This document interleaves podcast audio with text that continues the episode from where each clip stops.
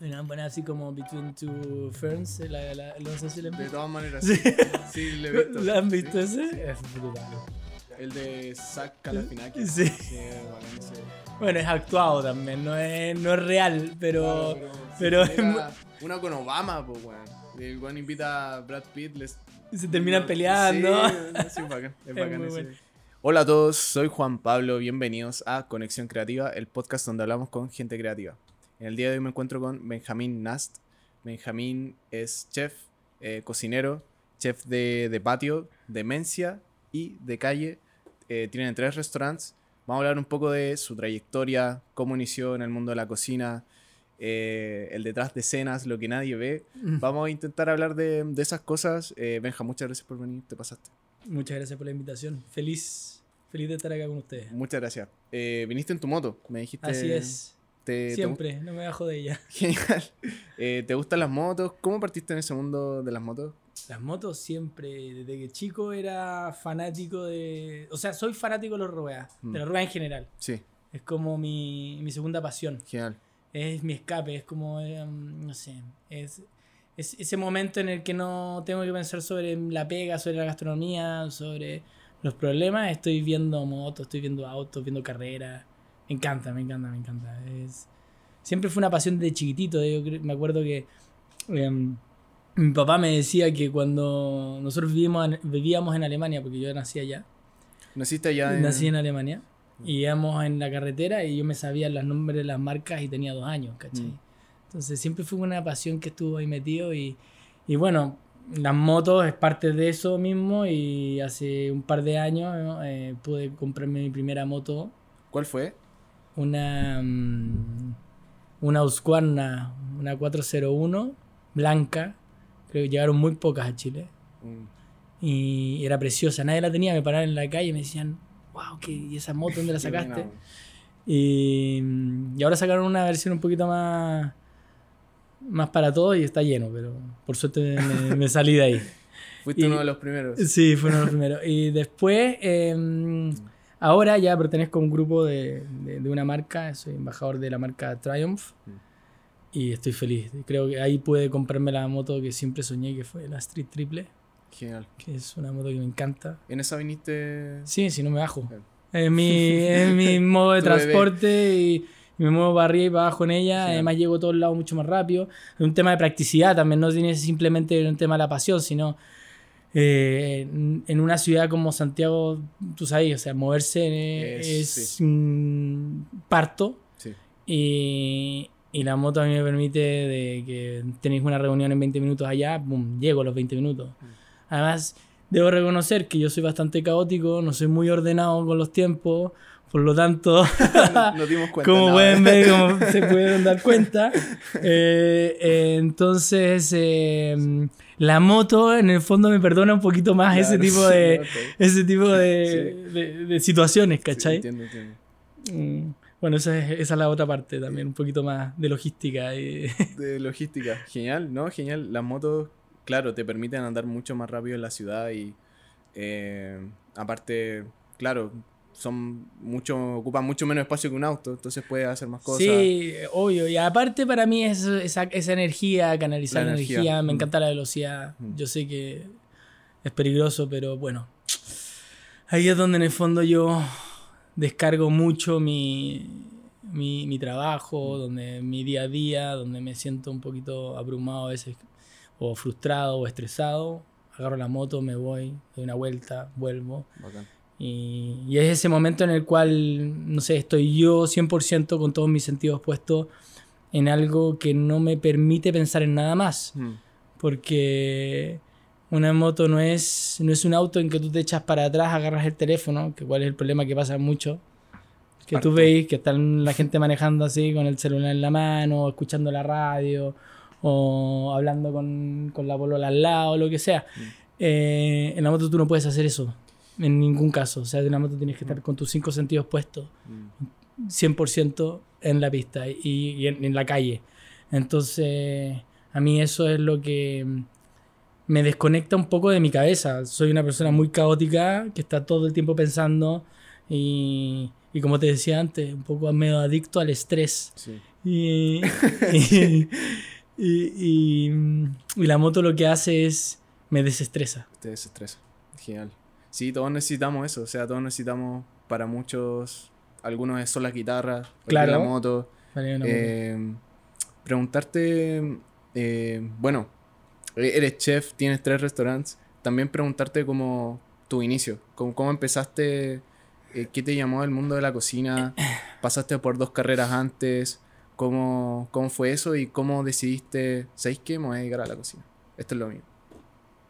Es, es curioso porque yo no, yo no cocinaba cuando, cuando chico. Sí, vengo de una familia de, de muy buen gusto gastronómico y con mamá, historia, tu- mi- claro, con una familia muy matriarcal, con, con descendencias italianas, españolas, evidentemente por el lado de mi papá, alemana. Mm.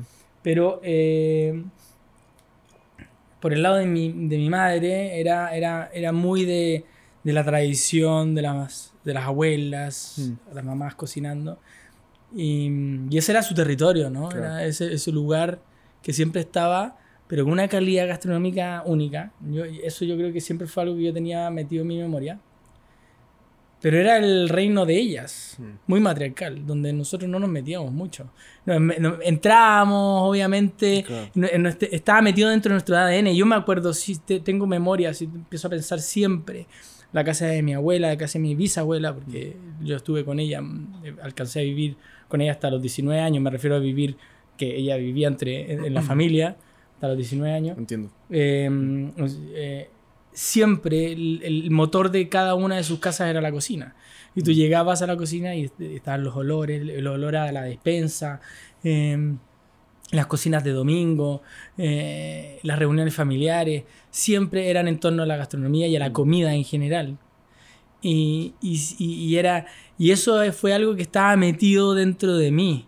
Mm. Era tan así que yo me acuerdo de chico, yo llegaba alegando a mi casa de que cuando iba a comer a la casa de mi amigo o de mis compañeros de curso, comía puré con salchicha y eso yo no lo podía entender, porque en mi casa eh, de- mi mamá cocinaba todos los días cosas distintas y también había un ritual que siempre se mantenía, que era nosotros almorzábamos y cenábamos siempre sentados en la mesa Bacán. Siempre. Y era ensalada, plato fondo, postre. Y era algo que era siempre. Y algo que ya no está mucho, o sea, si lo piensas ahora, No, po. algo que se, se está perdiendo cada vez más, también con Exacto. el delivery, por ejemplo, que... No, y, y la, y la forma en que estamos viendo nosotros ahora, la, la vida también es mucho más rápida, hay, hay, hay mucha más tensión, hay más estrés. eh, no te puedes tomar tantos momentos como te los tomabas antes. Mm, sí. Entonces, eh, la competencia es mucho más, más grande, tenéis que estar más activo. Bueno, la familia también ha cambiado. Mm. También eso es, es- es distinto. Y bueno, a mí nos tocó, o por lo menos a mí me tocó eso, que se me metió dentro de, de mi, de, mi, de mi ser, de mi subconsciente de alguna manera. Y yo empecé a crecer eh, siempre ligado a, a este motor, a estos olores y a esta sensibilidad. Yo siempre fui muy artista para mis cosas, me encantaba, eh, me encantaba crear, hacer, eh, dibujar, construir en general. fue. Claro. Pero claro, colegio tradicional, eh, una época en la que era todo un poquito, ibas como un corderito detrás del resto, ¿cachai? Eh, salgo del colegio, entro a, a estudiar, ni siquiera entro a estudiar ingeniería, yo creo que ni siquiera se me pasó por la cabeza estudiar una, una, una carrera técnica. Creo que pensé en estudiar diseño en algún momento, apareció en mi... En, Tu radar, es. En mi radar, pero el problema era que, claro, había mucha influencia de los más viejos. Pero ¿Cómo vas a estudiar diseño? ¿Qué te vas a morir de hambre? ¿Qué vas a hacer con eso? Y, y claro, ya ingeniería comercial, porque me iba bien en matemáticas, me gustaban un poco. Un poco. Pero nada más, ¿cachai? más. Mm. Entro a, a estudiar ingeniería civil en la Portales. Lo paso increíble el primer año. Yo creo que el primer año de universidad es lo más entretenido que existe en la vida. Porque todavía eres un pendejo, pero tiene pero te estás abriendo al mundo de una forma única. Claro. Es espectacular. Pero claro, no, no, no veía para, para adelante. Decía, bueno, no. No, no veía, no, no veía mucho futuro. Eh, me cambio a comercial en la Adolfo Áñez y ahí me doy cuenta efectivamente que no era lo que yo quería. Mm. el ambiente no me gustó. Eh, ya no me sentía cómodo con la proyección. Entré en una especie de crisis existencial. Tenía casi 20 años. eh, no sabía qué es lo que, que- que Yo quería hacer algo con las manos. Quería, en el fondo, crear. No, no, no me servía esto de los procesos, de la contabilidad, de, de, de las planillas de Excel, de la economía, de algo que era tan abstracto para mí en aquel momento. Yo necesitaba algo que, era tan- que fuese tangible, ¿cachai? Y, y yo necesitaba, y tenía la inquietud de, de expresarme de alguna manera también, entonces estaba buscándolo y, y- y realmente en un momento estaba medio perdido, no sabía para dónde ir. Mm. Y, y, le, y tomo la decisión de, de dejar las carreras e irme a viajar. Genial. Y ¿Dónde me- viajaste? Y me fui a Europa. Mm. Agarré mis cosas, tocaba guitarra, por eso aquí viéndolo, me acordé, me acordé. Eh, vendí la guitarra eh, eh, y ahí me fui a y me fui a Europa y estuve un año allá, trabajé, eh, viví solo. Quería salir del nido, también estaba, estaba agobiado en mi casa, me peleé con mis viejos, no quería, no hablaba con ellos. Mm. Eh, Complicado. ahí. no, rebelde total, Sí. ¿cachai? Eh, no, no, no. Y me acuerdo que, que- que fue un día que yo llego a la casa ya en una última pelea con mi mamá, que no, no nos podíamos ni ver.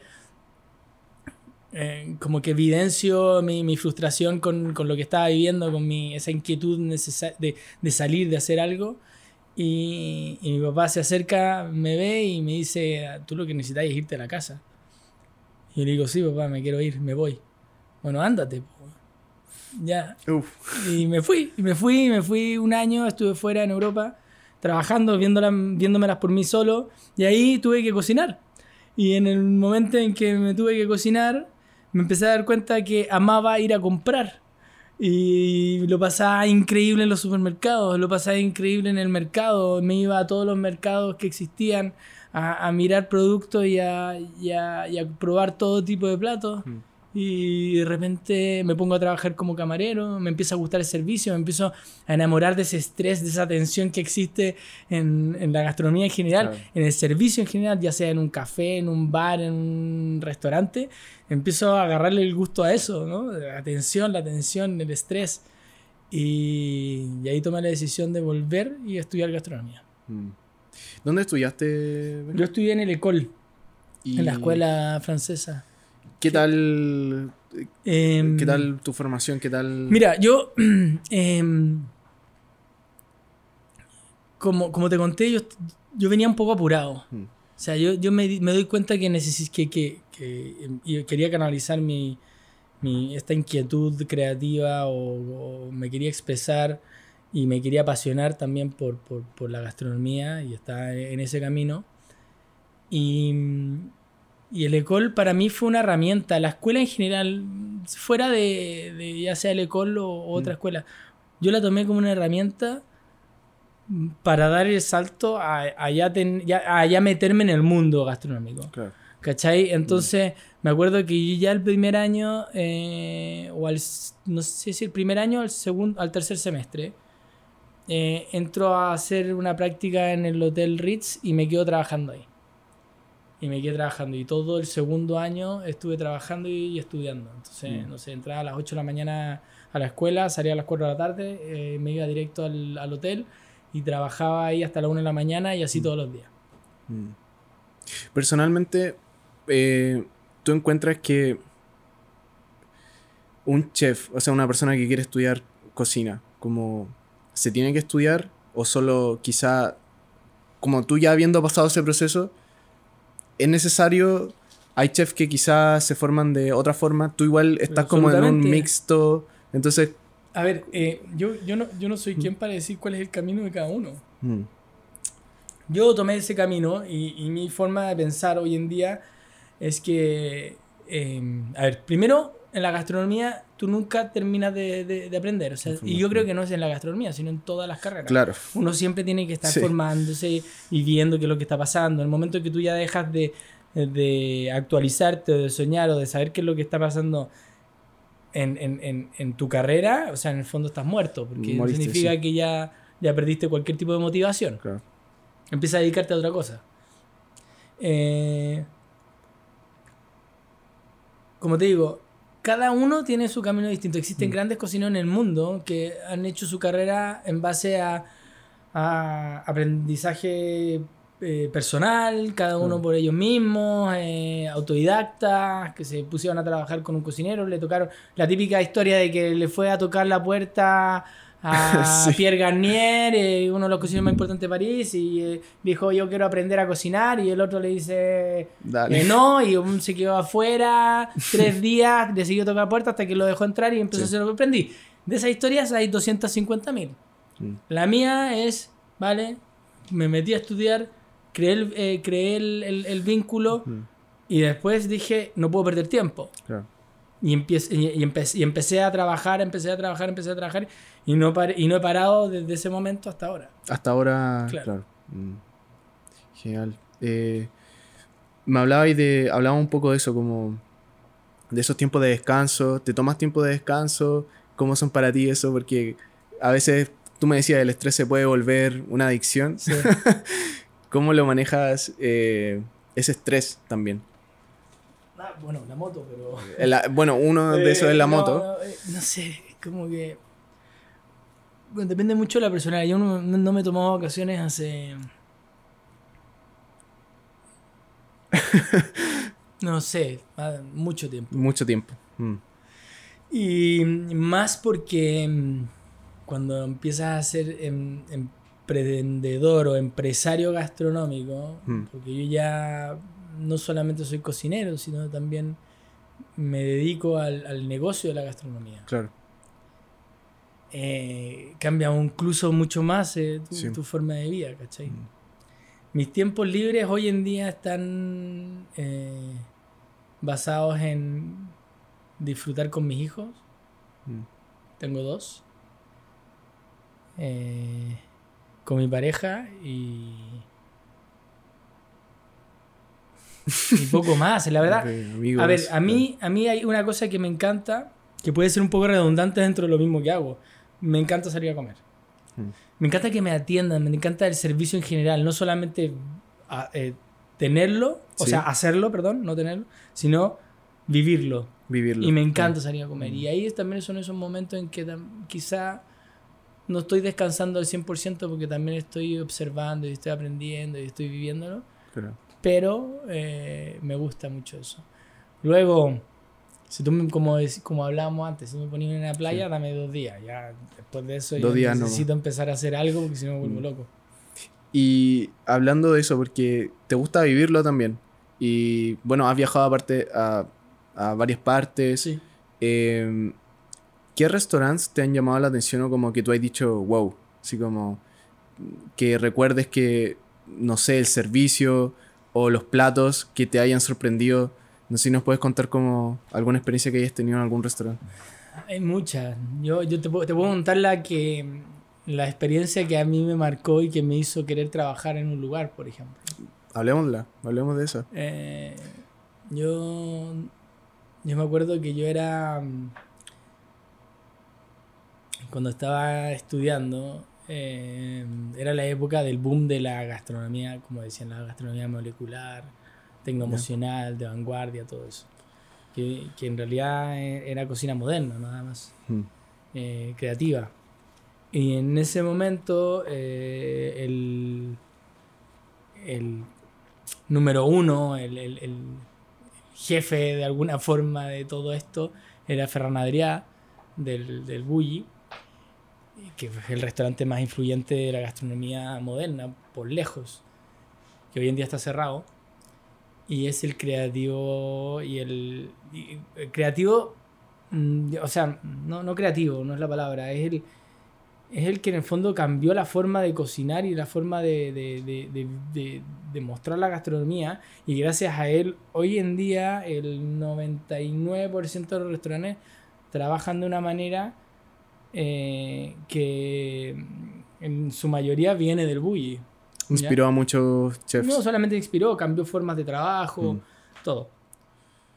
Em, bueno, y el Bully, yo fanático, persiguiéndolo siempre, que quería era trabajar ahí.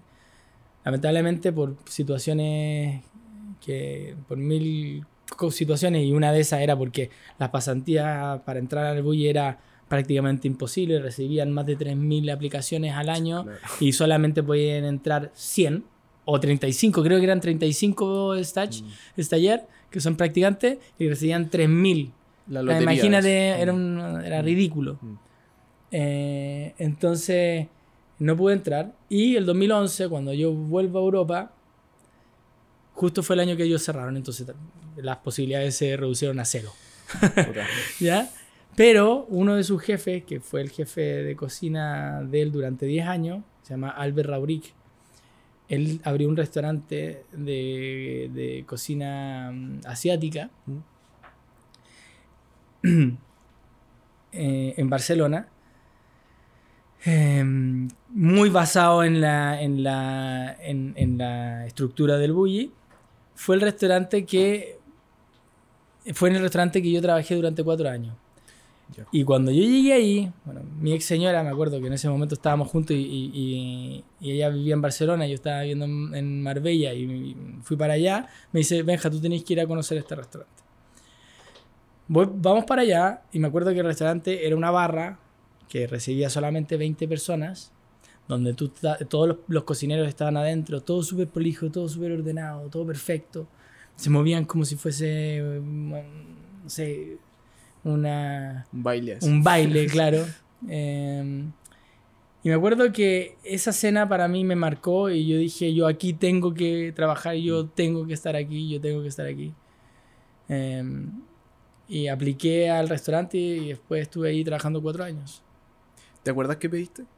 Sí, era un menú de gustación. Eran 22 platos, creo. Ah, era ese tipo de menú que no te sirven nomás. Exactamente, te dan, te dan dando. Pero me acuerdo Mm. platos que me marcaron, como un chaguamushi de, de, de, de jaiba. eh, o una, me acuerdo un filete de, de pollo crudo. Cosas que uno Mm. no, no, no las piensa ahora, como pollo crudo, ¿no? Pero era un pollo de corral específico de no sé dónde, que sí lo podías comer crudo, que solamente lo calentaban en la parrilla. Y, y todos esos platos a mí me dejaron marcado y dije, no, aquí yo tengo que trabajar. Eh, Preguntarte, Benja, por. Bueno, tú tienes tres restaurantes, eh, chef, y has tenido el proceso de que hacer una carta. Como, ¿Cómo es ese proceso para la- las personas que no lo saben? Porque también me imagino que tienes que buscar varias inspiraciones, eh, cosas de la época, o quizá no. Entonces, ¿cómo ha sido ese proceso? ¿Cómo es el proceso de hacer una carta, por ejemplo? El... Me han, me han preguntado muchas veces cuáles son los procesos creativos de, de cómo tú vas desarrollando cartas, platos, etc. ¿O es muy único de cada preciso momento? Me imagino también. Puede ser. Hay, hay muchas, muchas- una de ellas es esa, depende mucho del estado anímico en el que está ahí también, pero tiene que ver con que eh, en, en muchos de los casos es disciplina, ¿eh? Y no, y no parar, por ejemplo, de trabajar. Y, y- y- y yo me acuerdo que hay- un documental de, en, en Netflix que se llama Abstract, no sé si lo han visto. Sí. ¿Lo han visto? Y hay un, eh, hay un capítulo que a mí me gusta mucho, que es el de Christoph Niemann, que es el, el dibujante de, de New Yorker, de las portadas de New Yorker. Sí. Bueno, visto. en ese capítulo, él, él hace, hace, una, hace una frase que dice que el- la, el- la creatividad nace, nace del trabajo. Mu- Mucha No, gente cree que en el fondo la, la creatividad es, es, puta, ponerse a pensar que las flores, pasarse así, no sé. No. Mm. No, viajar, no, no, no.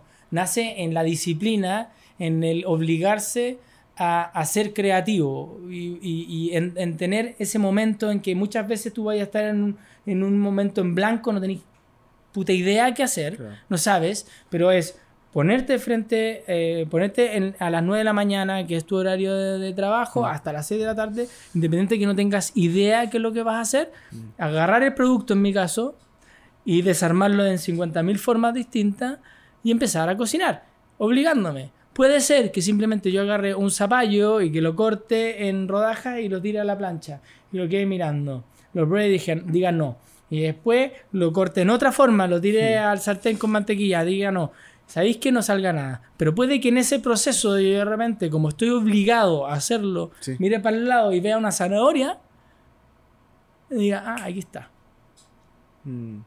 Él en el documental habla de eso, y ahí es donde él crea esto, esto no sé si han visto de, no me acuerdo cómo se llaman, pero de esas rayas que él utiliza, no sé, por una zapatilla y empieza a dibujar sobre la zapatilla eh, una bailarina, Ya. una ilustración, ¿no? Un lápiz y empieza a crear cosas distintas. Mm. Es porque esa obligación de, Sí. de to- tener ese momento y de obligarte a trabajar es donde empiezan a hacer la creatividad. Mm. Mm. Y en el trabajo se genera la creatividad. Y Exactamente. no es, no es como que uno va a esperar a esa musa que te viene a No, susurrar. y a- como- eso es lo que decía Claro, con sí. caminar por los, las praderas y mir- mirar las flores y No así. estrellas y va a aparecer. No, no, esa cuestión no existe. Mm. O sea, la, la creatividad nace del trabajo. Mm, Sí, de todas maneras eh, tengo un... eh, comparto esa idea, comparto esa idea. eh, personalmente yo estudié cine y mucha de la parte creativa del cine viene pre viene antes de grabar la película, viene hacer el guion, pensar la idea, preproducción. Entonces, te tiene que pillar eh, trabajando la creatividad, porque si bueno, no te todo, eso, pilla... todo eso que hablan del brainstorming, donde Sí. en el fondo sentemos en una Sí. mesa y empecemos a tirar ideas. Eso es trabajo. Eso es trabajo. O sea, eso, no- sí. e- ese- eso es trabajo puro y Mm. duro. Mm, Y, y ahí nacen, empiezan a aparecer cosas que, que. Chuta, ah, pero tú qué dijiste? mm, No, sí, que el- la zapatilla verde fluorescente. Ah, mira. Mm. eh, bueno, ya solo. Y así, mm, ¿cachai? Em, para mí es, es clave eh, la disciplina y el, y el obligarse a trabajar y a, y a ser creativo. Mm. Benja, ¿cómo hay generado una buena relación o- con tu equipo de trabajo? Porque, claro, eh, quizá tienes como... ¿Quién dijo que es buena? ¿Y quién dijo que es buena? No, no, trato de. y van a ver el episodio todo el equipo. Oh, el Benja. Eh, eh, corten. Después todos los comentarios abajo, funado. Todo no, no. todo- todos tus cocineros. Eh, no, pero claro, está la gente que trabaja bueno en la cocina, pero también la gente de servicio. Eh, hay muchas personas que trabajan en un restaurante, la gente no sabe que son muchas personas. ¿Cómo tú generas esa cultura de un buen trabajo? El, el- el recurso humano hoy en día es el valor más grande que tenemos. Uno. Y dos, es lo más difícil de manejar. O sea, eh, en algún momento creo que lo hablamos, no sé si está dentro de lo que hemos conversado ahora, que ya estamos en el podcast Claro. en sí, pero antes, sobre la vanguardia de la gastronomía hoy en Sí. día. Y va basada en eso. O sea, yo creo que eh, pensar en que ya no, la vanguardia va en la tecnología de los platos o la presentación, no. Eso ya está prácticamente todo creado. Incluso estamos yendo un poquito para atrás en, que, en, en- en reducir procesos, en, en que haya menos intervención en el producto, eh, que se entienda mucho más qué es lo que estamos comiendo en vez de tantas espumas, aires y, y- y- y polvos mágicos a los platos. Yo creo que la gente quiere entender mucho más lo que está comiendo y de hecho la gente quiere algo mucho más simple que algo más complejo. Mm, Lo complejo hace que la gente incluso a veces como que diga, "Puta, ¿qué es esto? No, no, se asusta un poco. Entonces, e- esa parte ya está. El tema es cómo lograr eh, sacar la gastronomía de ese estigma de que es esa, esa carrera o que, que- que, mm, donde todo está permitido, donde eh, existe abuso laboral de alguna forma, de horas de trabajo, donde los gritos están permitidos, donde, donde la gente echa horas, donde tú como cocinero tenés que aguantar los malos tratos, donde tú como cocinero tenés que aguantar trabajar eh, muchas horas por poca plata, ¿cachai? Eh, A ti te tocó eso, me decías. eh, claro, o sea, yo, yo- yo, yo fui criado de esa manera. Mm, O sea, yo, yo fui criado de, de trabajar 16 horas al día y, y anda a quejarte. mm, Habían. Te quejabas y te ibas y atrás venían Cinco personas que estaban... cinco personas que lo único que querían era tu puesto. Hoy en día ya no es así. Mm, Entonces, y, y- y está bien. mm, O sea, venir con que no, ves que las nuevas generaciones no aguantan. No, no. Ey, el que se tiene que adaptar es uno. Si la generación ya es. Y, a- y además es, es que está bien. O sea, yo como cocinero y ya como em- empresario y todo esto, también me doy cuenta de que la, la base de, de- de un negocio es el recurso humano. El valor está en el recurso humano. Ahora, esto no quiere decir que que yo hoy en día sea, haya cambiado completamente esto y, y que todas las prácticas y que los sueldos y que todo sea que yo pague. No. Esto es un proceso muy largo que no tiene que ver solamente con uno como empresario, sino tiene que ver con muchas otras cosas. Entonces, eh, eh, es, complejo. Pero, volviendo un poco a la pregunta del trato y, de, cómo manejar los, equipos, o sea, el respeto siempre mm. es lo más importante. El respeto ante todo, eh, entender de que, de que todos necesitamos tiempo, de que todos necesitamos tiempo para sentirnos bien, para mm. hacer nuestras cosas, para vivir, para salir a tomar una cerveza, mm. de que el trabajo que, que, que, también eh, eh, aprender a, a, reestructurar las formas de, trabajo para que mm, pucha, para que en el fondo todo se pueda llegar a hacer en el tiempo que tú tienes que estar ahí. Y, y nada, eh, como te digo, esa es la nueva vanguardia de la, de la gastronomía, sino el, el, ambiente laboral y la calidad de vida. Cuando contratan un cocinero, Benja, ¿en qué te fijas? Eh, ¿En qué aspectos te fijas? O, en realidad, como la ganas de trabajar o, o, en otras cosas, como tú como ahora empresario y también como chef. ¿En qué cosas te fijas al contratar a alguien? Mira, eh, lo, más, lo que a mí más me importa es la experiencia, ¿no? Y el compromiso también, las ganas de trabajar. Hmm. Eh, es sumamente importante que tener ganas, deben tener... Eh, pucha, hay, veces que tú te, te, te, te fijas en esa hambre que pueden tener cada uno y esa es la forma que tú como como jefe lo puedes explotar, porque puedes agarrarlo y lo vas canalizando y lo vas ayudando a, que pueda explotar. Yo personalmente soy bastante abierto, y no soy un, un, autoritario en el sentido de la creatividad, todo lo contrario, a mí me gusta que aporten, que me traigan, que, que, que, que de alguna manera que, que, que cada un cocinero, si hablamos de la cocina, eh, sea capaz de también de, desarrollarse en su creatividad mm. y, mostrarme algo. Y si yo veo que tú tenés la capacidad de, de, traerme algo que yo no sé, mm. yo la voy a explotar. Mm. ¿Cachai? Em, y, eso para mí es, es clave. También me interesa mucho la rigurosidad, tanto si es que como como hoy en día está cambiando el tema y vamos a trabajar pensando en, que tenemos que mejorar la calidad de, la, de vida de la gente, mm. también pido ese mismo compromiso de vuelta. O sea, en el fondo, si es que si yo estoy de acuerdo con algo, pues ya tú también entrégalo de vuelta, ¿cachai? Y ahí, bueno, pero eso va a poner compromiso y, y un montón de cosas. Una de las cosas que te comentaba antes, yo creo que lo único que sí yo critico un poco eh, hoy en día es, es, la, la falta de tolerancia a la frustración. ¿ah? Hay a veces una, tolerancia un poquito menos curtida que teníamos nosotros cuando, cuando nos, nos, formábamos, quizás evidentemente porque nos formábamos un poco a los palos, pero... Y que desarrollar, y tenía que desarrollar un callo mayor. Hoy en día no puedes formarte de esa manera, evidentemente. Entonces, esa tolerancia tiene que ir un poco de uno, no, no de... No, no, del mentor, ¿me entiendes? Sí, tiene como que cambiar un poco la, cambiar un poco la fórmula. Hoy, hoy yo no te voy a exigir a ti que te quedes 16 horas trabajando conmigo o, más horas trabajando conmigo. Tú vas a trabajar las horas que tienes que trabajar. Pero si tú quieres, yo sí, te, yo sí te voy a explotar. Explotar en el fondo, tú cuidando la palabra, o sea, no explotar, sino eh, explotar tu desarrollo personal y te voy a empujar y te voy a llevar adelante y te voy a, y te voy a llevar a...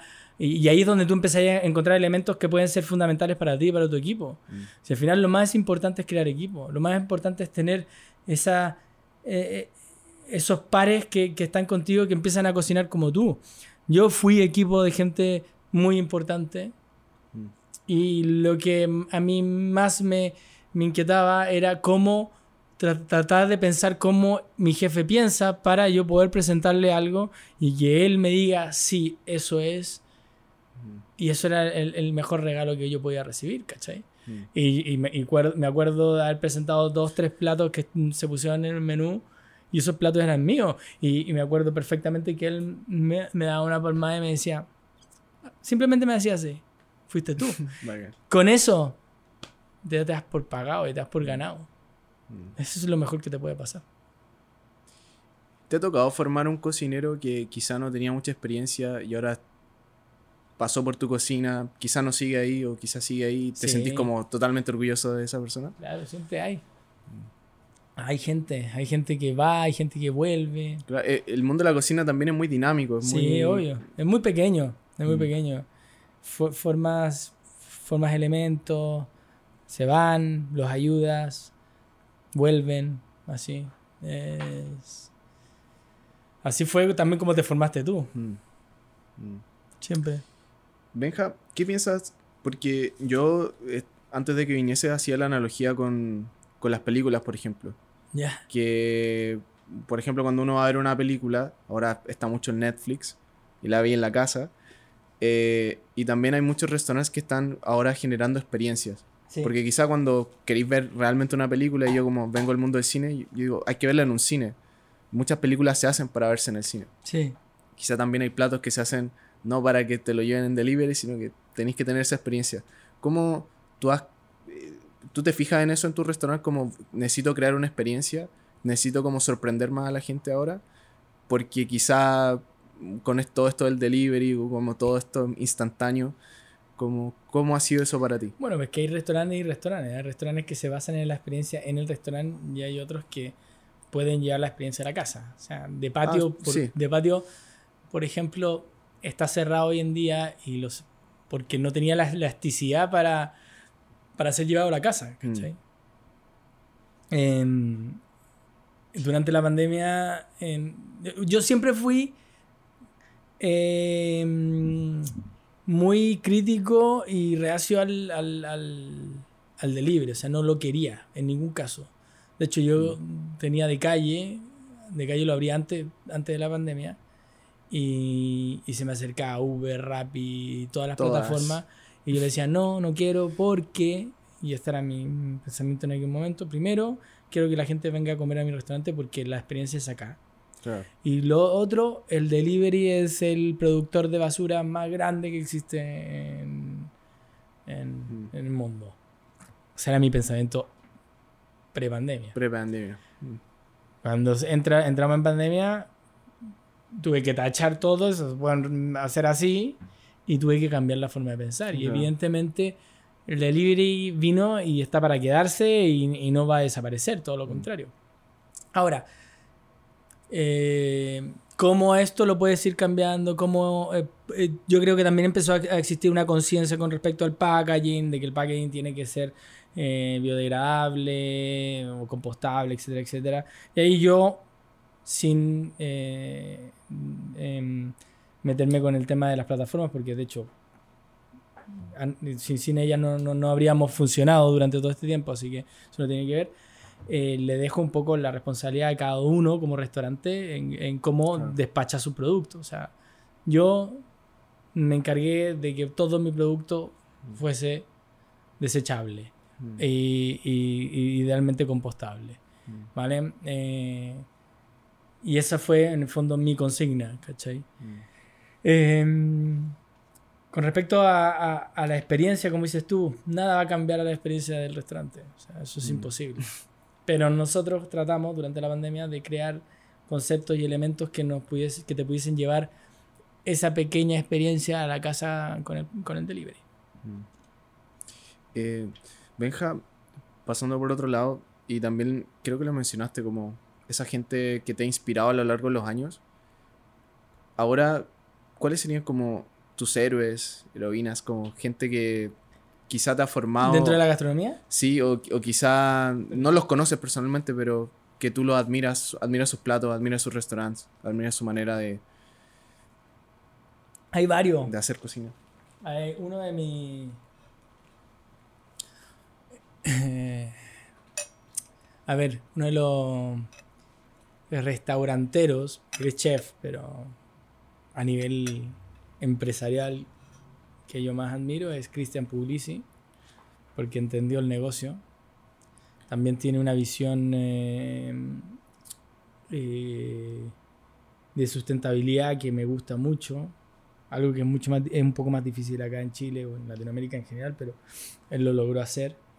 Eh, y no sustentabilidad, y sustentabilidad en, con respecto a su, a su restaurante y también cómo, cómo él los va, va manejando el negocio entre, entre ellos, que es muy, muy interesante. Tiene su propia granja, la que distribuye eh, parte de las verduras a un restaurante, la otra parte se la distribuye al otro, una panadería que le distribuye el pan a cada uno de ellos. Es, muy circular. Es muy circular y está muy bien pensado. Mm. Em, yo creo que él es uno de los que, que, más eh, admiro en ese nivel. Ferran Adrià por lo que logró. Evidentemente siempre va a ser el padre. Y, y bueno, Raúl, que fue mi jefe durante cuatro años, siempre va, a estar ahí como un mentor. Genial, genial. y pasando por, claro, el mundo de la cocina y los años que hay estado, ¿te has dado cuenta de ciertas malas recomendaciones como que se hacen en tu profesión? Como malas recomendaciones que tú escuchéis como gente que recomienda ciertas cosas, oye, si haz esto y tú decís, oye, no es tan así. Como, ¿Has escuchado esas malas recomendaciones en el mundo de la cocina? ¿Malas recomendaciones en qué sentido?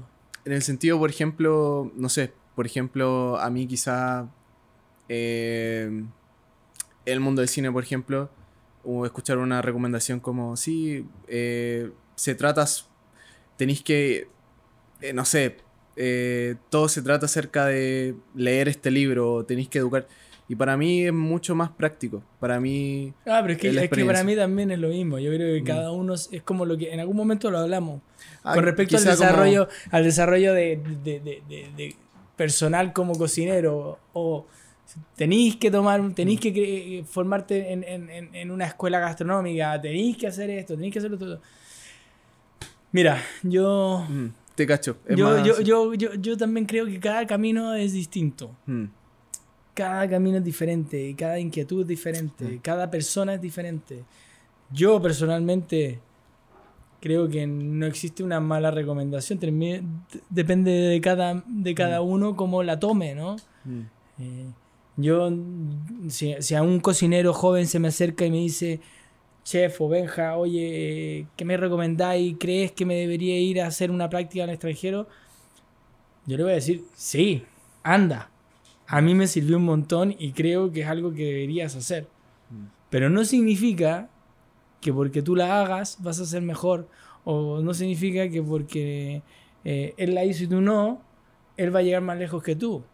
Eh, el, camino es de cada uno. Mm. Y, yo creo que lo que sí influye es la pasión por lo que haces. Y, mm. levantarte con ganas a a seguir trabajando a ese momento que decimos, vale, pongámonos a trabajar, mm. hagamos las cosas bien y tenemos para adelante.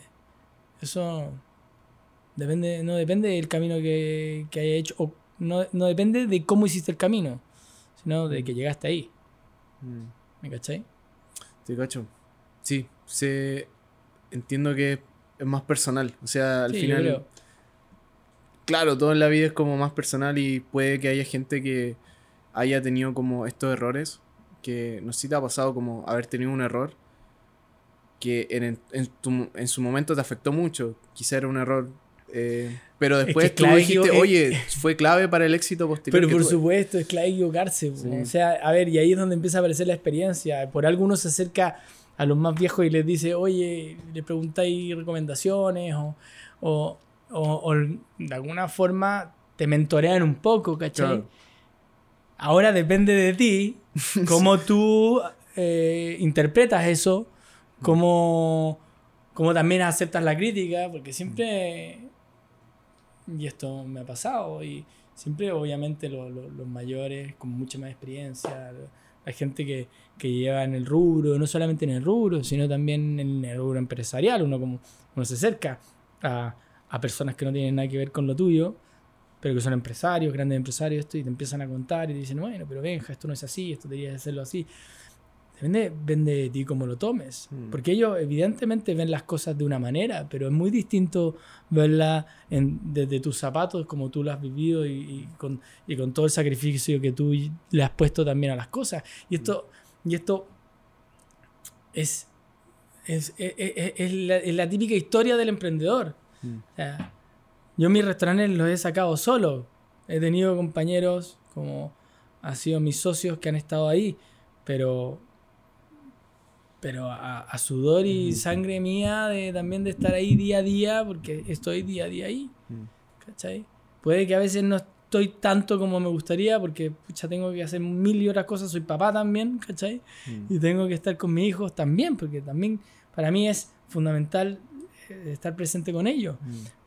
Pero todo eso, estar en las botas de alguien, eh, es muy fácil mirar desde afuera y decir, pucha, te estás equivocando o tienes que mejorar y esto y lo otro. Pero estar de- desde el punto de vista de todo, de- del sufrimiento que uno lleva como empresario, que todos lo, todos lo vivimos, los aciertos y los desaciertos Claro. y las equivocaciones, eh, es distinto. Entonces, ahí depende mucho de uno, de cómo lee eh, la crítica, cómo lee... Mm. eh, eh, no solamente la crítica, sino el, el mentoreo, por decirte algo, Mm. no sé si está bien dicho, pero, pero de, de- de- de- de- la gente con más experiencia que tú, Claro. que, te, que te va a recomendar, que te va a decir qué es lo que tienes que hacer o cómo lo deberías hacer. Y en muchos casos hay- hay, hay consejos muy, muy buenos y otros que pucha, no son tan buenos y, y tú tendrás que filtrarlo. Mm. Y, y esa crítica, porque, y no solo la crítica, sino que también la crítica a tus platos, porque también Ah, bueno, ese es el día a día. el día a día, o sea, es parte del business, como del negocio. Eh, ¿Cómo lidias con eso? ¿Te, te afecta mucho? Al principio me molestaba un montón. Te molestaba pero mucho. Cuando, cuando uno es más joven y tiene más ahí el empuje de que no, esto es lo que yo tengo que hacer y así se tiene que hacer y, y uno es más romántico para la gastronomía, para, para, eh, no para la gastronomía, para su, su carrera y cree que, que, que uno va a llegar lejos porque tiene que ponerle esto al plato y porque la foto y porque el plato tiene que ser lindo y porque... Y a veces no te das cuenta que, pucha, mm, no es tan no, no- no es comercial. Mm. A ver, aquí hay una cosa que está clara, que en algún momento lo conversamos también. Sí, sí. Eh, el romanticismo, hay un, hay- aquí hay una cosa que es que existe un romanticismo enorme en todas las carreras, esto no tiene que ver solamente con la gastronomía, pero en las carreras creativas, sobre todo cuando uno es, es joven y empieza, uno viene con mucho empuje, porque quiere crear y quiere hacer y quiere hacer y quiere hacer. Y donde uno quiere de alguna forma, uno apunta al que ya hizo y dice, "Mm, yo puedo hacer eso y, y quizás lo puedo hacer mejor. Y quiero Mm. hacer lo que él hace o hacerlo a mi manera. Claro. Y, y viene ese ímpetu, ¿no? sí. y de desarrollo, de crear, y, y existe un hambre enorme que, está, que, que es fundamental, es parte del Mm. motor, esa benzina, ¿no? Pero mm, hay que entender una cosa, al final del día no sirve de nada ser el más creativo, el mejor artista, si no es negocio. Mm. O sea, eh, cuando tú empiezas a tener un eh, restaurante, si eres tú el dueño del restaurante y empiezas a meterte tú en los números y empiezas a entender un poquito más de eso, chucha, te das cuenta y dices, "Ah, puta, sí, ok, está bien pintar bonito, pero no, no sirve de nada si no lo puedo vender. Mm. Mm. O sea, al final del día tiene tu, tu restaurante tiene que ser negocio y tienes que ganar plata. Y si no ganas plata, no sirve de nada. Mm. Si tú no le puedes echar benzina al, al auto, ¿de qué te sirve? Mm. Lo tenéis parado. Por más que sea el Ferrari más lindo, precioso, hermoso, weón. ¿Cachai? Que, o sea, al final ese se- sería un, un auto para contemplar, una obra simplemente para contemplarla y mirarla así. Pero no sirve de nada. Mm. Entonces, eh, e- eso también es un aprendizaje. Claro. Y es un aprendizaje al que yo me he enfrentado y que, y que, y que he entendido. Me ha costado, porque yo sí era de esos que tenía mucho romanticismo dentro de mí y, y creía mucho en, eh, en el plato lindo y en el plato impresionante y conceptual y, y que yo te iba a dar algo que tú nunca habías probado en tu vida. Y, claro, pero ¿de qué sirve si no tengo el restaurante lleno? Y aparte de la locación, que se habla mucho de que los restaurantes, como el 90-80% puede ser locación, quizá, pero como también no solo tiene gente que vaya por locación, sino que vuelva y vuelva y vuelva. Bueno, ahí te- está el, el servicio. Yo, Mm, lo más importante de un, de un restaurante, existen, hay- existen varias cosas. Una es el servicio, la infraestructura y el producto. mm, O sea, creo que esas son las tres cosas fundamentales. La locación hoy en día influye, pero yo creo que debería ser una, una cuarta, Ya. ¿vale? Eh, porque hay locaciones que tú dices, "Na, ¿cómo puede ser posible que la gente vaya para allá? Yo lo comprobé con respecto a De Calle, me funcionó así también. ¿Dónde está ubicado de De calle? Calle está puesto en Plaza Gaña. En Plaza Gaña. Nadie, nadie da un duro por Plaza Gaña. Y ahí estamos nosotros, Y ahí están. ¿cachai? Entonces... Sí, pero no. Mm. ¿Cachai? Pero lo que sí es fundamental es eh, el servicio. O sea, si tú, si tú me preguntas cuál es el Sí, top. top, es five. número uno servicio. Y cuando dices servicio, ¿a qué te refieres con servicio? Como a la A, atención, cómo- a la el atención, a tiempo, la atención, al tiempo, Mm. a, a cómo... eh, eh, pucha, a la experiencia en, en completo. Mucho la experiencia es la que tiene la experiencia, es la gente. experiencia que Mm. gente- la gente tiene en el restaurante. Mm, claro. Tú puedes ir, aquí yo siempre lo digo, tú puedes ir a un restaurante, comer bien, correcto. Bueno, ese es el desde, Claro, tener que comer bien. No puede ser espectacular, quizás no es la mejor comida de tu vida, pero comiste bien. claro. Te atienden espectacular. Platos rápido, caliente, eh, en su punto, el garzón, un 7, te cagaste la risa con el weón. Eh, el local está entretenido, buena música, ¿cachai? Se lograron meterte en un mood en el cual si, te- si ibas con tus amigos o quien, Sí. quien- con, sea, con quien sea, lo pasaste la raja. claro. Tú a ese restaurante vuelves. Pero si tú vas a un restaurante donde la comida es espectacular, Sí. pero espectacular, pero el local pucha, tiene música fome, eh, no está en las condiciones que tú esperabas o que tú necesitáis, y, y sobre todo te atienden mal, tú no volvés. Mm, o tuviste una mala experiencia con el servicio, vale decir que el, el- el- el garzón nunca llegó a, a tomarte la orden, o pediste algo y te llegó otra cosa, o te tiraron los platos, o A mí me pasó hace te poco. cobraron mal una cuenta, que ojo, Sí. esa cuestión también pasa, y pasa mucho. Pasa, pasa. A mí me pasó hace poco que estaba con un amigo, fuimos, no decir el nombre, pero este lugar, eh, fuimos a comer, no pedimos mucho, pedimos como un jugo, algo para comer y estábamos conversando.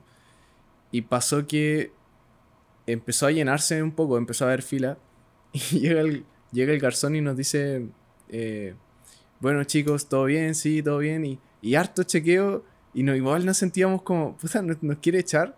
Y después literalmente nos dijo como, bueno chicos, eh, ya les voy a traer la cuenta y, y, y nada, pues como, bueno, estaba echando básicamente y le dijimos, ¿nos está echando?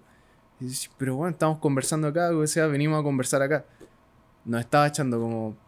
Igual fue una experiencia, yo nunca volvería ahí, tenéis razón, y la comida era buena, pero yo nunca volvería a ese lugar No, porque... po. o sea, te no. diste cuenta, o sea, ¿cómo te pueden echar? sí, A mí me ha pasado y, y ahí es donde existe un control y ahí es donde ah, volvemos a la, a la conversación del recurso humano, ¿no? sí, como... Porque es súper complejo. Mm. Es, es- claro, es- fácil criticar al dueño y decir, bueno, oye, esto, pues no pagas bien o, o las horas o todo eso. Ya, ok. Mm. Pero cuando manejáis equipos de 20, te puede pasar perfectamente que eh, pase algo así, ¿cachai? Mm, te diste cuenta y el otro viene y, y te echa, Claro. lo- te echa al, al comensal y como a él no le importa.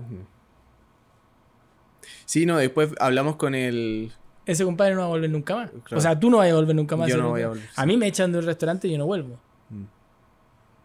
Sí, no. Otra cosa muy distinta, que en algunos locales se hace a veces, que cuando las rese- reservas están a, a- a full, y eso yo lo hago, estás lleno del restaurante y viene un walking o una persona sin reserva, tú le dices, le puedes decir, oye, eh, mira, no tenemos reserva, pero esa mesa de ahí te la puedo prestar por, no te la puedo prestar, te puedes sentar ahí por dos horas. Ah, ya le dices... ¿Estás extra. dispuesto?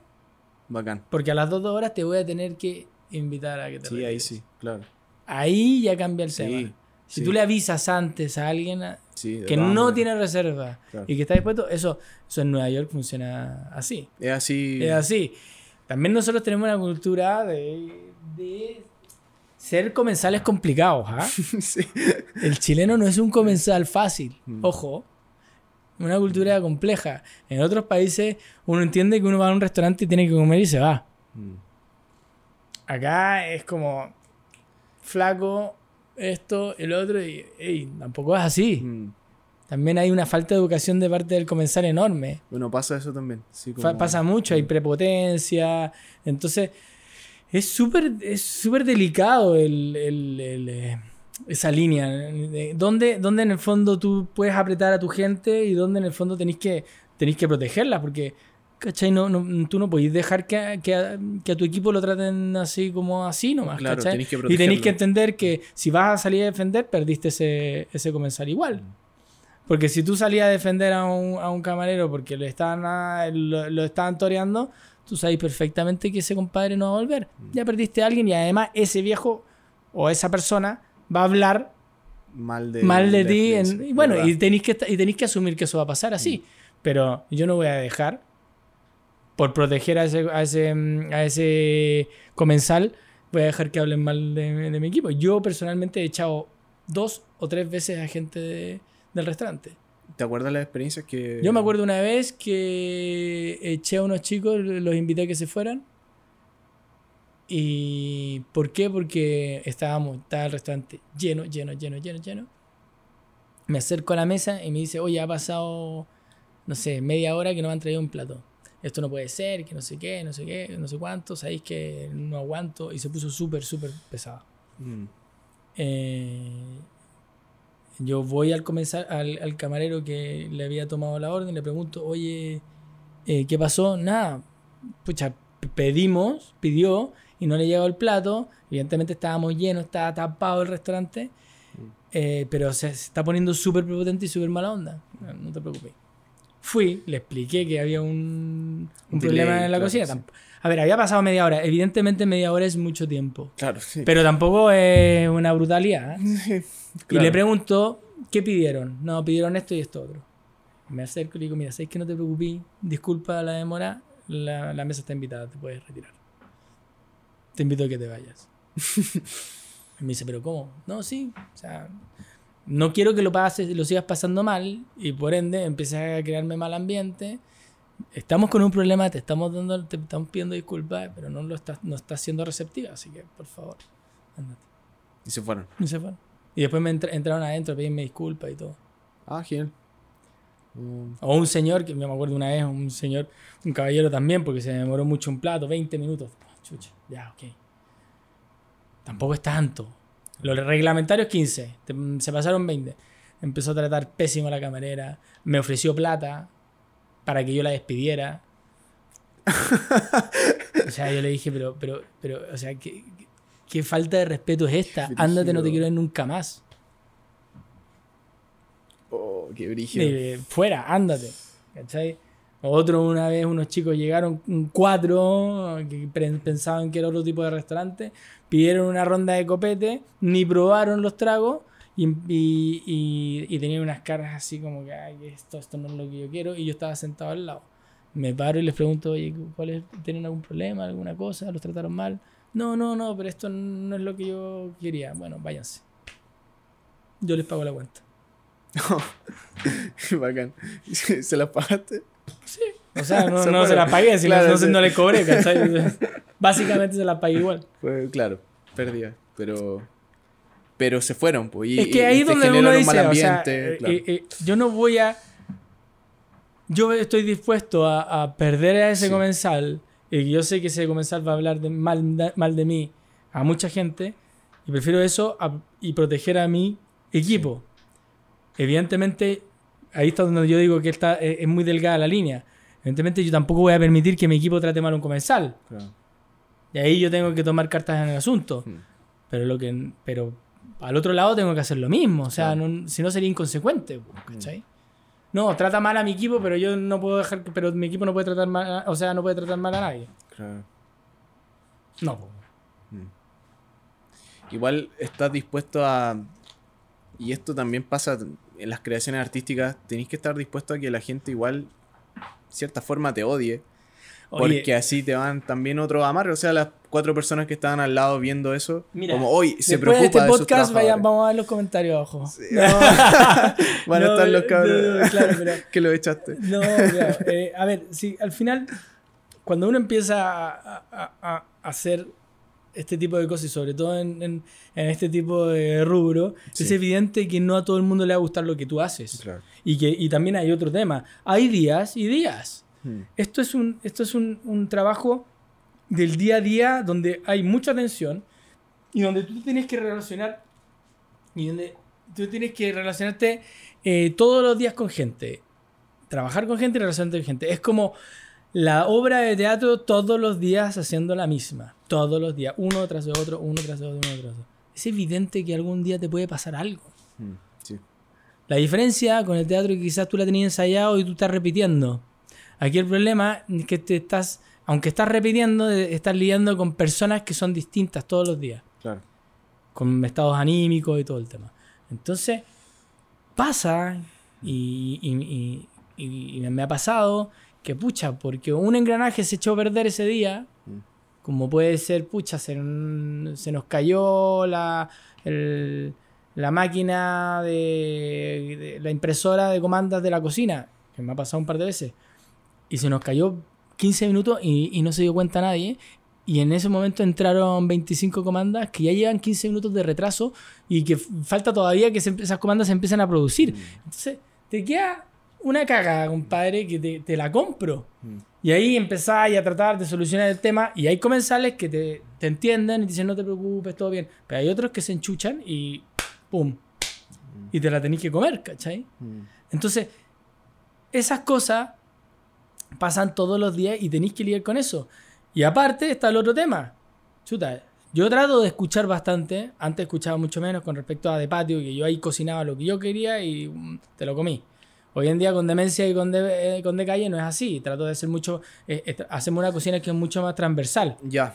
Como ¿Vale? que escucha a las personas. No, claro, o sea, es una cocina mucho más democrática, es mucho más para todos. Ya. Pero evidentemente hay gente que le va a gustar y hay gente que no. Y, en- y- y la que, y la gente que no, bueno, ¿qué queréis que haga? Yo no puedo cocinar para todos. O sea, yo no le puedo dar el gusto a todo el mundo. Mm. Si no, sería que estoy al servicio de todos. Hmm. McDonald's. No, no, no. Y te- a ver, hay- seguramente hay alguno que no le gusta el McDonald's. Hmm. O sea, yo no creo que el McDonald's sea a gusto de todos. Claro. Ojo que hoy en día No, con el tema de, de los vegetarianos, los veganos, todo ese tema, chuta. Mira, McDonald's no se ha actualizado en eso. Claro. Burger King sí, tú puedes ir en BurgerKing pedir una, la, la hamburguesa que sea con, creo que con Not, not Burger. Sí. Eh, McDonald's no. Tú tienes opciones para. Bueno, hay varios tipos de dietas, como keto, veganas, como tú tienes. Eh, opciones vegetarianas sí, veganas no. Eh, hay uno, uno que otro plato que se pueden transformar. Hmm. pero no, no estamos tan metidos en eso. Pero vegetarianos siempre, genial. siempre, siempre. En de calle sí hay un, par de platos veganos. Mm.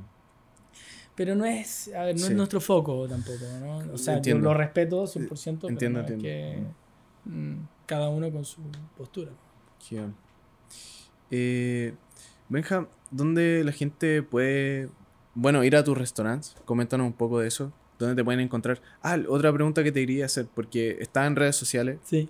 Eh, ¿Cómo ha sido ese paso de estar en redes sociales? ¿Tú la administras? Me imagino que no. Me imagino que hay una persona ahí. O, o quizás tú sí administras tus redes. Bueno, la de los restaurantes no la administro yo, Genial. pero la mía sí. Y, ¿Y qué tal? ¿Cómo ha sido eso? Eh, ¿Te quita mucho tiempo? ¿Cómo ha sido la Me relación con quita las más redes? tiempo de que a veces me pongo ocioso y estoy mirando. Está ahí los reels.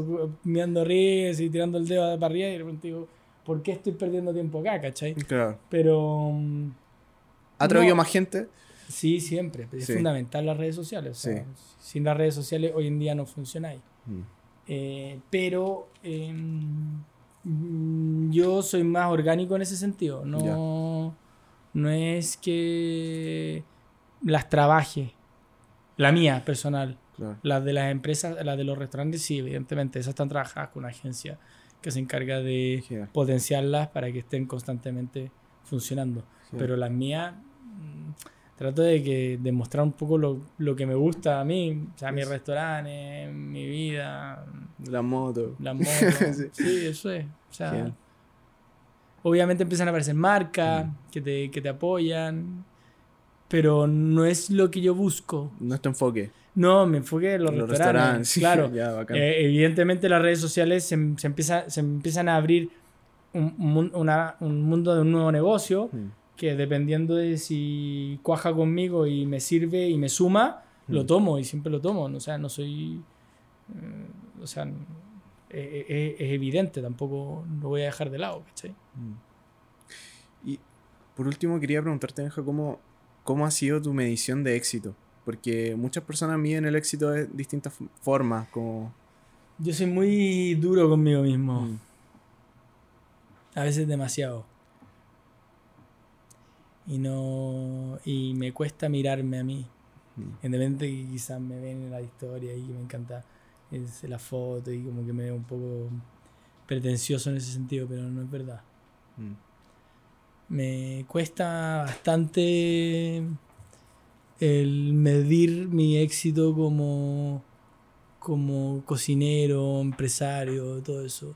¿Por qué? Porque las he visto duras durante mucho tiempo con respecto a, sobre todo estos dos años, respecto a la pandemia, ha sido muy complejo Sí.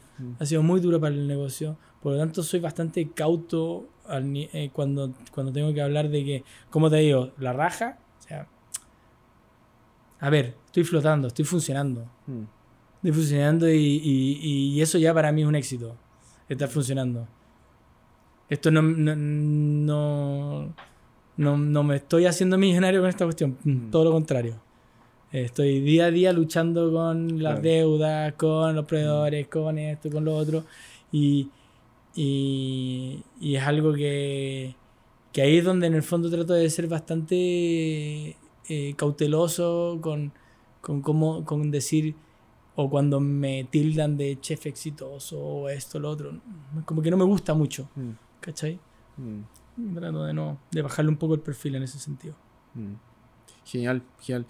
Hay distintos medidores del éxito también, como la plata. Y tú que, tú que pasaste por momentos difíciles quizá, ¿cuál ha sido tu relación con, con la plata, con- como tu filosofía con la plata que al el transcurso de los años para ti? A ver, a mí la, a mí la plata, la plata es, un- es la herramienta que te, que es la benzina que Como te ayuda a hacer- combustible, es el combustible. A mí no me interesa más que mis restaurantes y mis negocios funcionen, Mm.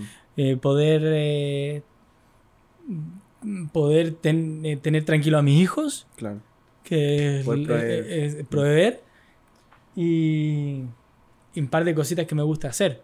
Pero la verdad no es, no es mi foco. Mm, Mi foco es estar tranquilo. A, a mí lo que me, me interesaría, o sea, lo que me interesa y donde yo mido mi, mi éxito es en la tranquilidad. ¿Qué tan tranquilo estoy hoy en día? ¿Vale? Y, si, y ahí es donde me empiezo a, empiezo a medirlo. ¿no? Genial. ¿Y estos últimos meses han estado tranquilos?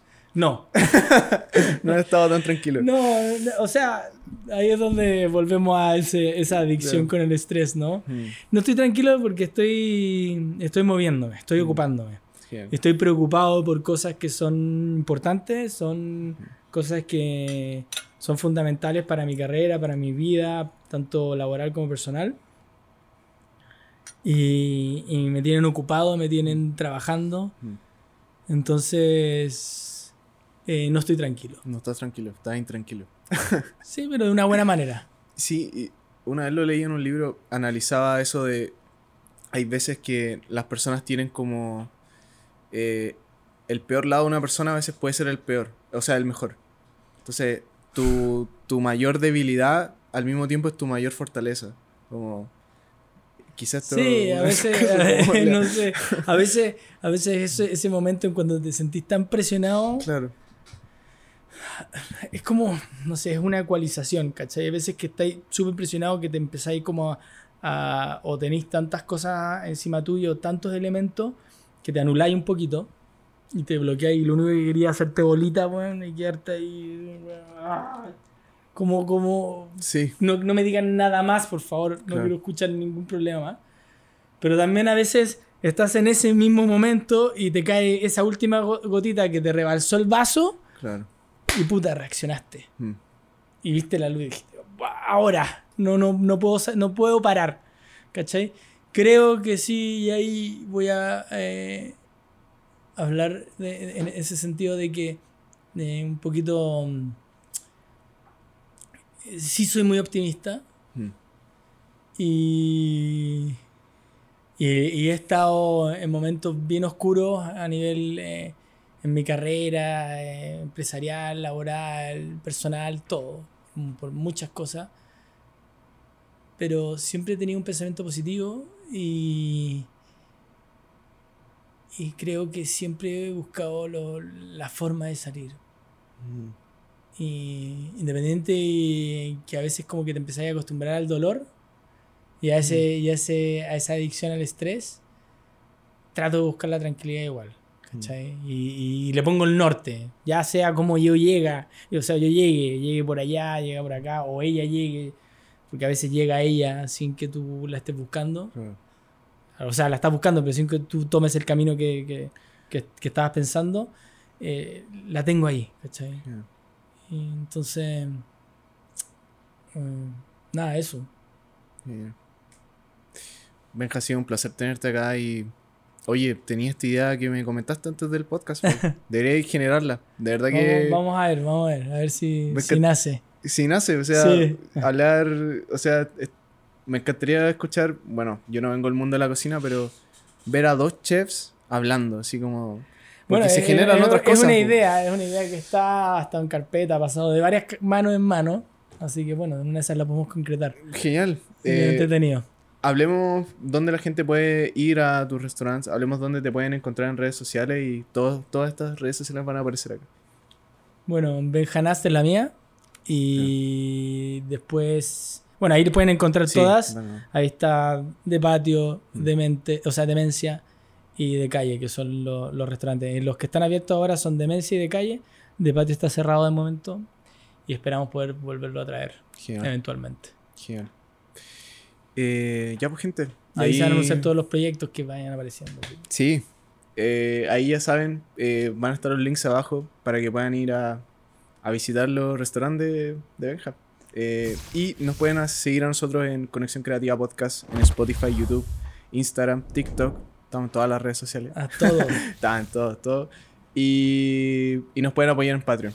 Eh, fue un placer tenerte, Benja. Eh, de verdad, muchas No, gracias. Te pasaste. Gracias, JP. Y Un placer. estamos terminando el podcast. Nos vemos en el próximo capítulo. Chao, cuídense. Chao.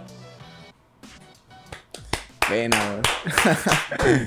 Buen podcast, weón. Bueno. Sí, me encantó.